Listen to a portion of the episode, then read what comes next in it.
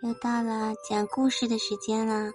今天我们讲一个马林公主的故事。很久以前，有一位非常漂亮的公主，叫马林。她爱上了一个帅气的王子，但她的父亲却始终要求她嫁给另外一个男人。马林公主坚决不同意，于是。国王就把她关在一座高塔里作为惩罚。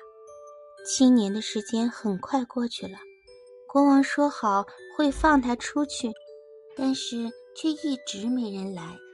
马林公主用面包刀挖了一个洞，逃出了高塔，才发现父亲的宫殿变成了一堆废墟，她无家可归了。马林到处寻找可以落脚的地方。他四处漂泊，最后来到了另一个国家。马林公主想进入王宫工作，但是没有人肯收留她。最后，一位好心的厨师说：“她可以留下做个厨娘。”这个国家的王子恰好是马林曾经的爱人，但是国王给他重新找了一个新娘。那是个又丑又恶毒的女人。婚礼那天，新娘因为自己长得丑而感到自卑，所以他就威胁厨娘马林穿着礼服代替她去参加婚礼，否则就处死马林。马林只能答应了。她换上了新娘华丽的礼服，戴上珍贵的珠宝，就像她曾经作为公主的时候那样美。当她走到大厅时，所有人都为他倾倒，王子心想，他就像我心爱的马林，但是可怜的马林被关在了塔里，可能已经死了。在教堂门口，王子拿出珍贵的项链戴在马林脖子上，整个婚礼过程很顺利。马林始终一句话都没说。回到王宫之后，马林急急忙忙回到房间，脱下华丽的礼服。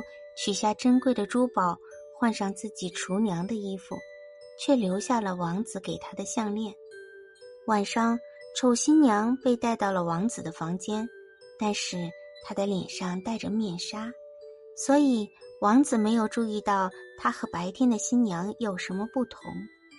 王子发现新娘没有带他送的项链，便问道：“我送给你的项链呢？什么项链？”